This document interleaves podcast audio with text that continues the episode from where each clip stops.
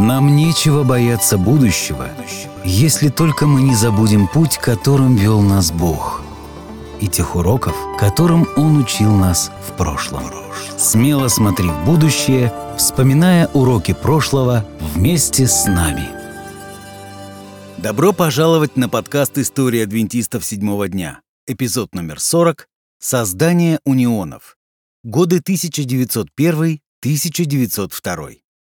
В прошлом выпуске нашего подкаста мы говорили о том, какую известность получил Алонзо Джонс после Генеральной конференции 1888 года и сколько дел он натворил в 1890-х. Часто он занимал крайние позиции, единолично определяя курс церкви, в общем, Джонс заходил слишком далеко.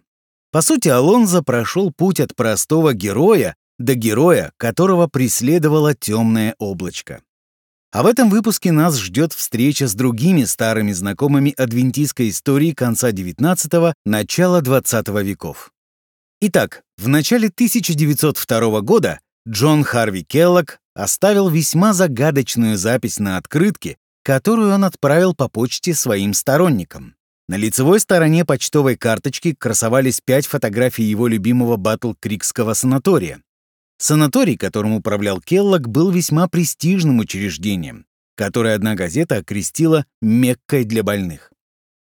На фото, которое использовал Келлог, горделиво возвышались четыре высоких здания, трех, четырех и даже пятиэтажные крепости медицинского прогресса, а на центральном фото было здание, охваченное огнем.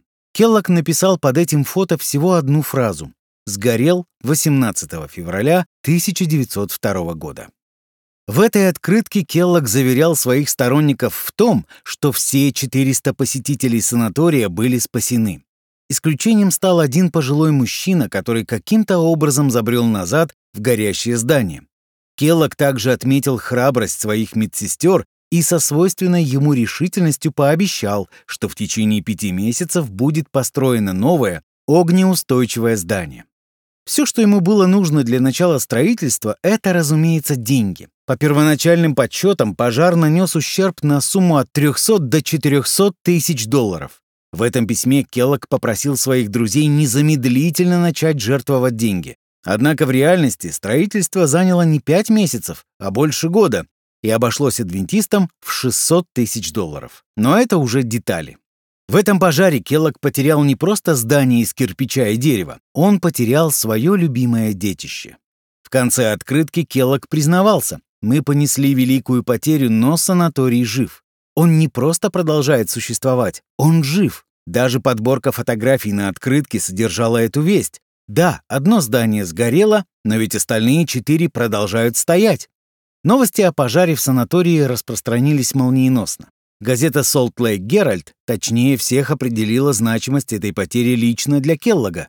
Санаторий Келлога или адвентистов седьмого дня сгорел сегодня рано утром гласили первые строки издания. Автор статьи не знал, как назвать этот санаторий, то ли санаторий адвентистов седьмого дня, то ли санаторий Келлога. Кому в самом деле он принадлежал? Искры, которые вскоре полетят при разборе данного вопроса, сожгут гораздо больше, чем одно здание.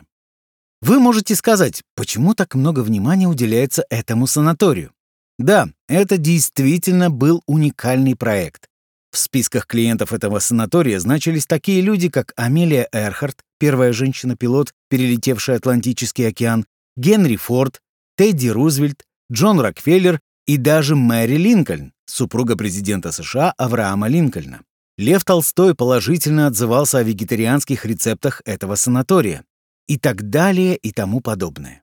Теперь вы понимаете, насколько передовым было это заведение.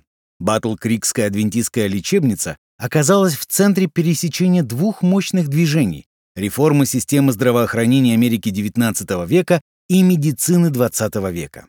И в некоторой степени именно успех санатория явился проблемой для руководителей Адвентистской церкви. Дело в том, что в это время у Келлога работало около двух тысяч человек, преимущественно адвентистов, в то время как Генеральная конференция насчитывала около полутора тысяч сотрудников, считая всех пасторов, а также людей, трудящихся в качестве миссионеров за пределами Соединенных Штатов. То есть, количество сотрудников санатория превышало число служащих Всемирной Церкви. Это означало, что 2000 адвентистов, которые работали на Келлога, не занимались никакой другой церковной работой. К тому же адвентисты, работавшие на Келлога, часто зарабатывали очень мало и, следовательно, не могли оказывать финансовую поддержку церкви. Помимо этого, Келлог постоянно проводил сборы средств среди членов церкви на свои проекты, а церковные руководители проводили сборы средств среди этих же членов церкви на церковные проекты. Другими словами, между Келлогом и церковным руководством назревал конфликт.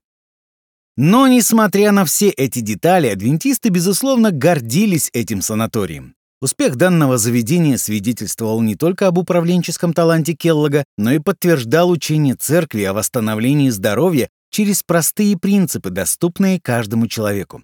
Ведь данный санаторий создавался с целью внедрить в жизнь общества новейшие идеи о здоровом образе жизни. Келлок описывал санаторий как место, которое объединяет в себе профессиональную атмосферу медицинского учреждения, удобство первоклассного отеля и непринужденный домашний уют. Однако мне кажется, что многие церковные лидеры того времени, возможно, допускали мысль о том, что успех санатория превзошел все их ожидания. Адвентистское руководство направляло все свои усилия на то, чтобы как можно быстрее распространить свою весть по всему миру. То есть они мыслили о росте в горизонтальной плоскости, в то время как Келла как можно быстрее расширялся в вертикальном направлении. Он воздвигал новые и все более высокие здания корпусов санатория, привлекал все больше и больше пациентов, что приносило больше и больше денег. В данном случае почитатель таланта Келлога восхищался бы его неугомонным гуманитарным видением, а циник решил бы, что Келлог воздвиг себе Вавилонскую башню. Как видите, видение Келлога не совпадало с видением Адвентистской церкви, равно как и церковь не разделяла мнений Келлога. К началу 1900-х годов адвентистская весть распространилась по всему миру приблизительно так. В Европе от Португалии до России и от Норвегии до Турции. В Южной Америке от Бразилии до Чили и Перу. В Карибском бассейне адвентистов можно было встретить на Ямайке, Барбадосе и в Пуэрто-Рико. В Африке, в Малави и южной части страны. В Азии, в Японии, Индонезии, Китае и Индии. Не забывайте также о юге Тихого океана. Распространение адвентистской вести по всем этим странам было связано с удивительными историями, если кто-нибудь из вас, уважаемые слушатели, когда-нибудь захочет завести свой подкаст об истории адвентизма, мой вам совет — начните с этих историй. Большая часть адвентистской истории написана американцами. Если же вы живете в одной из вышеупомянутых стран, поспрашивайте вокруг. Возможно, вы сможете найти интересные факты и истории, о которых здесь, в Америке, до сих пор ничего не известно. О многом нам еще только предстоит узнать. Наверняка многим из вас интересно, каким это образом небольшой горстке верующих людей удалось так быстро приобрести последователей по всему миру? Краткий ответ. Чаще всего это происходило случайно. Так было, например, с использованием почтовых кораблей. Адвентисты отправляли в разные точки мира посылки с книгами на почтовых кораблях в надежде, что кто-нибудь получит эту литературу, прочтет ее и обратится. Другим способом распространения вести было личное свидетельство своим друзьям и знакомым. Джон Лавбора рассказал о субботе некому золотодобытчику из Калифорнии, который затем отправился в Южную Африку на поиски алмазов. Там он познакомился с двумя людьми, которые также светили субботу. Некоторые из новообращенных поехали на север Африки в современный Зимбабве, и как результат адвентизм стал распространяться по Африке, причем без ведома адвентистского руководства. А вот в Южную Америку церковь отправила миссионеров после того, как получила оттуда письмо от италоговорящей семьи, которая просила выслать им несколько копий знамений времени на итальянском языке. Итальянцы признались, что захотели получить знамения времени после того, как местная газета в своих статьях высмеивала публикации знамений времени. Что ж, видимо, пришло время отправлять миссионеров в Южную Америку. География распространения адвентизма поистине удивительна, особенно если учитывать, что сама церковь мировую экспансию не планировала. С самого начала адвентистскую весть буквально растащили по всему миру. Скорость ее распространения удивляет не меньше. Да, Эндрюс отправился в Швейцарию в 1874 году, однако серьезная работа с местным населением началась лишь в 1880-е годы. Таким образом, адвентистам понадобилось чуть более 20 лет, чтобы завоевать весь мир. И это было начало 20 века, друзья. Начало 20 века. Здесь необходимо отметить, что этот период был особым в миссионерской активности среди всех протестантских деноминаций. Каждые четыре дня в новую страну отправлялся миссионер. В 1888 году молодежная христианская организация ИМК поставила перед собой цель – донести весть Евангелия всему миру за одно поколение. Как результат, в течение последующих 30 лет около 30 тысяч студентов были отправлены из Соединенных Штатов Америки в качестве миссионеров. Поистине это было золотое время для протестантизма и евангельской работы. Адвентисты также не упустили эту волну. На Генеральной конференции 1901 года было высказано искреннее сожаление о том, что церковь слишком мало делает для проповеди Евангелия. Несмотря на распространение адвентизма во многих странах, зачастую там сформировывались лишь небольшие группы. В Италии, например, было всего лишь 15 адвентистов. Уильям Спайсер, опытный миссионер и восходящая звезда церкви, умолял Генеральную конференцию отправить в Европу больше миссионеров. «Молитесь о большем количестве работников в Европе», — восклицал Спайсер. В самых могущественных империях у нас всего несколько проповедников на 400 миллионов душ. Как жаль, что мы приложили так мало усилий для распространения адвентизма в таких великих странах, как Франция, Испания, Италия, Португалия. Пришло время проснуться. Проснуться? Мне кажется, все уже давно проснулись. Разве можно назвать сном ситуацию, когда каждые четыре дня в новую страну отправляется миссионер. Но даже этих усилий было недостаточно. Спайсер продолжил свою речь, оплакивая подобным же образом каждый регион мира, а в конце произнес многообещающую фразу. «Мы только начинаем» и попросил отправить 4000 человек в качестве миссионеров-добровольцев. Таким образом, руководство церкви мыслило так.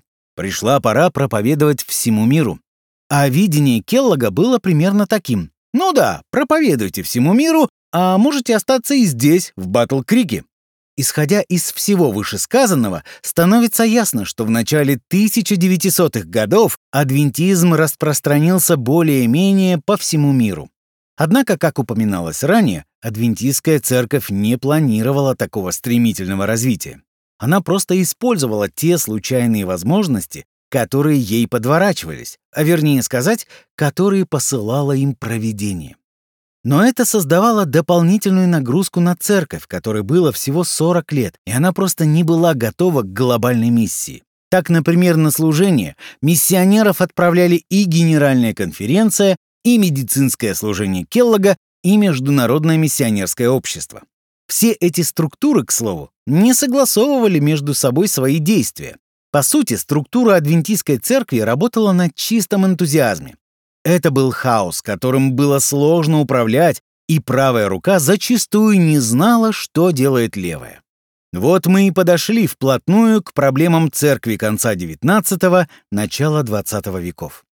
И несогласованность действий была лишь одной из главных проблем. В стране начался финансовый обвал, который и спровоцировал финансовую задолженность. В 1890-х фонд заработной платы Генеральной конференции увеличился в три раза, в то время как пожертвование десятин регулярно снижалось из-за ситуации в стране. К концу 1898 года на счету Генеральной конференции лежал 61 доллар 20 центов, в то время как задолженность составляла 200 тысяч долларов. В 1901 году у них возникли серьезные проблемы с выплатой зарплат, а в 1902 году президент Генеральной конференции подсчитал, что общий долг всех церковных учреждений составил 2 миллиона долларов. Увы, это была уже серьезная проблема. Слишком серьезная. Но и это еще не все. Назревала проблема с представительством. Несмотря на то, что у Келлога работало больше адвентистов, чем в Генеральной конференции, подавляющая часть делегатов на сессиях Генеральной конференции являлись сотрудниками именно Генеральной конференции, а не Келлога.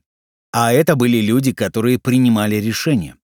Данный факт по-настоящему раздражал Келлога, так как он был убежден, работники медицинской отрасли заслуживают больше мест на съездах, где принимались решения, которые касались и их. Более того, значительная часть делегатов на конференции 1901 года была из Северной Америки. С одной стороны, в этом нет ничего предосудительного. В конце концов, в Америке проживало больше адвентистов, чем где бы то ни было еще. Но, с другой стороны, адвентизм стремительно распространялся по всему миру, а на конференции присутствовало лишь несколько представителей из других стран. Ну и напоследок я бы хотел обсудить коррупцию. Я не имею в виду, что руководители церкви присваивали себе деньги или брали взятки. Нет, не в этом смысле. Проблема заключалась в другом. Из-за огромных долгов приходилось продвигать по службе именно тех, кто обладали деловой хваткой.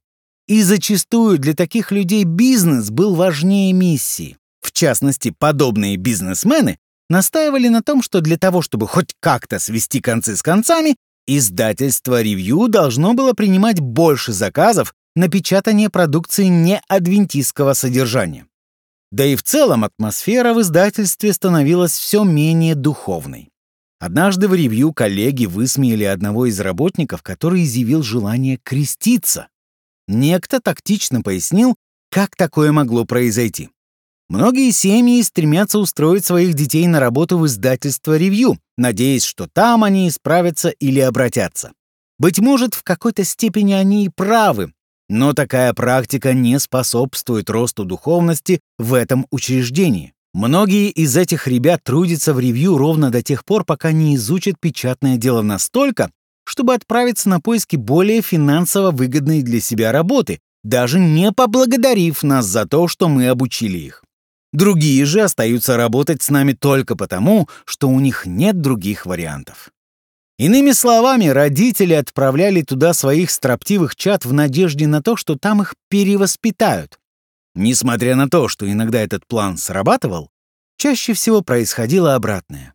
Молодые люди, овладев профессией, отправлялись трудиться туда, где была возможность заработать больше денег. Те же, кто оставался в издательстве, в большинстве своем были не самыми лучшими специалистами. Большое спасибо вам, родители. Как бы там ни было, но большей части вышеупомянутых проблем можно было бы избежать, если бы организационная структура смогла совладать со своими работниками. В 1863 году, когда была организована Генеральная конференция, существовало шесть конференций, в которые входило 30 церквей с общей численностью 3,5 тысячи человек. А к 1901 году количество конференций приближалось к отметке 100. Число церквей возросло до 2000, а общая численность членов церкви составляла 78 тысяч человек.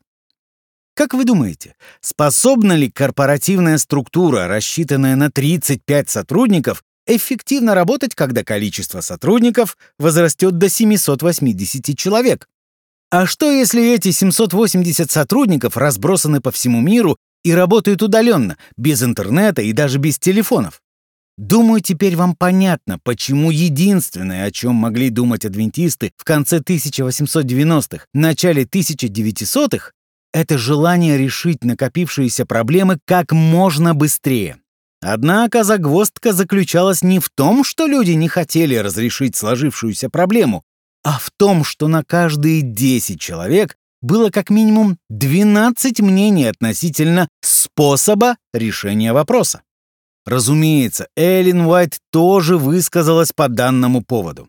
Она, безусловно, поддерживала идею более разнообразного представительства на съездах Генеральной конференции, включая также сотрудников Келлога. Эллен прекрасно осознавала текущие организационные проблемы. Но, как и в 1888 году, она считала, что основная проблема — это недостаток духовности. Адвентистам нужно было покаяться и вернуться к Богу. После пожара в санатории Эллен еще настойчивее стала призывать адвентистов покинуть Батл-Крик и заняться полезной деятельностью. Вряд ли кто-то из пионеров-адвентистов мог бы представить себе, что однажды адвентисты будут жить как в мыльном пузыре, никак не соприкасаясь с миссионерским служением церкви. По сути, в какую бы сторону от Батл-Крика они ни двинулись, везде можно было наткнуться на необработанные поля. Что касается следующего поколения руководителей, Эллен Уайт обратилась к делегатам Генеральной конференции со словами Дайте им возможность пойти и увидеть, что означает сражаться за дело Божие так, как это делают его труженики. Пусть они увидят, что значит созидать. Пусть они отправятся в самые отдаленные места земли. Позвольте им увидеть, что означает начать дело с нуля.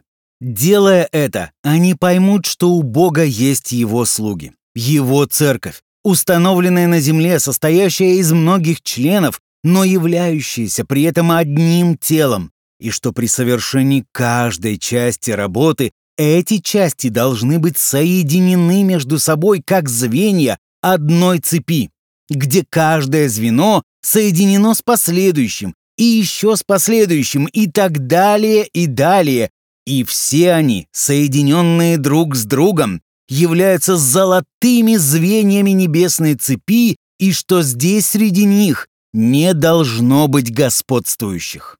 Когда же мы замыкаемся только на своем окружении, мы начинаем формировать свои кланы. И наш клан, наш собственный проект, наш отдел становится для нас важнее всего. Эллен Уайт хотела, чтобы как можно больше людей отправлялись в миссионерские поездки по всему миру, чтобы увидеть дело Божие как одно целое. Келлок, ты слышишь? Это касается и тебя. Это всемирный проект, и чем больше людей поймет это, тем лучше. Поэтому не ропщите, если вашего любимого пастора из Айовы перевели на служение в Зимбабве. Значит, он там нужнее. Порадуйтесь этому. Мы здесь не для того, чтобы жить в окружении людей, которые знают истину, повторяла Эллен. Перед нами целый мир, который должен быть обращен к Богу. По мнению Эллен, слишком многое ставилось в зависимость от различных комитетов, получения разрешения и гарантий о наличии достаточного количества денег. Она спрашивала, должен ли Господь отправиться в Батл-Крик и сообщить тамошним братьям, что должны делать собратья, трудящиеся в дальних странах? И, друзья, не забывайте находить подтверждение всему, что вы говорите, из трудов Эллен Уайт. Кстати, и о таком отношении она тоже высказалась. «Я не прошу вас верить мне на слово. Я не прошу вас делать этого. Отложите сестру Уайт в сторону. Повторяю, отложите. И впредь никогда в жизни не цитируйте мои слова до тех пор, пока вы не станете жить, повинуясь Библии. Когда вы возьмете Библию и будете питаться ею, так что сделаете ее своей пищей и своим питьем, так что она станет частью вашего естества, только после этого вы станете способны принимать советы непосредственно от Бога. Вот то слово, драгоценное слово, которое я возвеличиваю перед вами сегодня. И впредь не ходите и не повторяйте. Сестра Уайт сказала, сестра Уайт сказала иначе, сестра Уайт сказала то, и сестра Уайт сказала это. Но говорите, ибо так говорит Господь Бог Израилев. И тогда вы будете делать именно то, что говорит и делает Господь Бог Израилев. Интересно, почему она настаивала на том, чтобы делегаты читали Библию? Возможно, потому что стали появляться слухи относительно кулинарных пристрастий Эллен Уайт. Некоторые говорили, что Эллен Уайт пьет чай, а это значит, что и нам всем можно пить чай. В связи с этим у Эллен было две проблемы. Во-первых, эти слухи были ложью, а во-вторых, она не считала правильным, чтобы люди отказывались от чая только потому, что его не пила она. Если единственная причина, по которой вы не едите мясо, заключается в том, что Эллен Уайт отказалась от него, если я для вас авторитет в этом вопросе, то ваша реформа здоровья не стоит и гроша. Я хочу, чтобы каждый из вас стоял перед Богом с личным достоинством, исполненный личного посвящения Ему, посвятив ему храм и своей души, и своего тела. Как видите, в 1901 году Эллен Уайт была довольно резкой. Ей было 73 года. Господа, пришла пора покончить со всем этим вздором. Зависимость от организации, от решений комитетов, от карьерного роста стала слишком огромной. Нам нужна организация, способная действовать и действовать решительно. Но еще больше мы нуждаемся в независимых, эффективных и, главное, духовных руководителях. Нам нужны люди, которые умеют хорошо работать в системе, но которые не побоятся просто пойти и делать, если Господь повелит им идти. Что не говорите, но Эллен Уайт всегда удавалось разглядеть истинную причину любой проблемы. Итак, 1901 год был полон противоречивых событий. С одной стороны, духовные проблемы, которые видела Эллен Уайт, никуда не исчезли. Необращенные люди продолжали работать в издательстве «Ревью». Среди адвентистов повсеместно наблюдалось духовное истощение. И, конечно, было много адвентистов, которые при принятии каких-либо решений в своей жизни ориентировались на Эллен Уайт. Однако следует отметить, что Генеральная конференция 1901 года смогла решить многие организационные вопросы, с которыми столкнулась церковь. И удивительно то, что некоторые из этих решений пришли из других стран. В этом и заключается преимущество быть всемирной церковью. Возьмите, к примеру, унионы. Если конференция представляла собой объединение церквей в отдельно взятом штате или на какой-либо территории, то унион представлял собой не что иное, как союз таких конференций. Впервые подобная организационная структура появилась в Австралии, затем ее экспортировали в Америку, а после она распространилась по всему миру. Еще одно новшество пришло из Южной Африки. Речь идет о таких значимых вещах, как субботняя школа, религиозная свобода и некоторые другие отделы, которые теперь стали частью Генеральной конференции. Раньше, до 1901 года, эти отделы церкви зачастую являлись полунезависимыми организациями, что, безусловно, приводило к путанице и снижало эффективность церкви в целом. Если же объединить все эти отделы под одной крышей, если наладить взаимодействие, если преобразовать все эти полунезависимые организации в отделы единой генеральной конференции, работа пойдет куда слаженней. Итак, 1901 год ограничил власть Генеральной конференции по вертикали, но расширил ее по горизонтали. Попытаюсь проиллюстрировать это следующим примером. Представьте себе 20-этажное офисное здание. Раньше руководители высшего звена на 20 этаже контролировали работу своих сотрудников на нижних 19 этажах, но очень мало общались между собой. После 1901 года руководители высшего звена стали больше сотрудничать между собой, поручив администраторам работать с персоналом на нижних 19 этажах здания, что было намного более эффективно. В частности, унионам, по словам нового президента Генеральной конференции Артура Дэниелса, была дана полная власть и полномочия решать все вопросы в пределах своей территории. Эллен Уайт тоже считала, что необходимо организовывать союзы или унионы конференций во избежание диктата со стороны Генеральной конференции по отношению ко всем остальным конференциям. Итак, друзья мои, именно в таком духе и появились унионы. Однако, если Джон Харви Келлог был счастлив, что теперь на Генеральной конференции от его учреждения было больше делегатов, в то же время он был весьма огорчен призывами Эллен Уайт покидать Батл Крик. Чтобы санаторий был прибыльным, Келлок нуждался в дешевом адвентистском труде. Если бы он переместил санаторий в другое место, как того хотела Эллен Уайт, то он утратил бы приобретенный престиж и популярность. К тому же Чарльз Пост, главный конкурент Келлога по кукурузным хлопьям, пообещал построить новый санаторий в Батл-Крике если Келлог вдруг переедет оттуда. Келлог чувствовал, что попал в ловушку. С одной стороны, его любимое детище Институт здоровья в Батл-Крике, с другой стороны, пророк, которому он глубоко доверял. И хотя Эллен Уайт не требовала его переезда, становилось все более очевидным, что Келлог не собирается двигаться куда-либо с этого места. После того, как Батл Крикский колледж переехал в 1901 году, а Генеральная конференция в 1903, причем оба эти учреждения по сей день находятся на тех местах, куда переехали именно в то время, Келлог становился все более и более обособленным. Я почти уверен, что люди использовали пожар в санатории, чтобы лишний раз упрекнуть и раскритиковать Келлога, мол, пожар был наказанием ему от Господа. Поначалу Эллен Вайт обличала подобное отношение. Мне было поручено сказать, пусть никто не пытается объяснить причину пожара в учреждении, которое мы все так высоко ценили. Но вскоре до Эллен дошли слухи, что Келлог говорит, что он рад, что санаторий сгорел, потому что еще до пожара он работал над планами относительно того, чтобы расширить это учреждение, построить еще больше корпусов на территории Батл-Крика и сделать его еще более величественным. После этого она получила другую весть от Бога. Мне было сказано, что он говорит, будто рад тому, что старые здания санатория сгорели.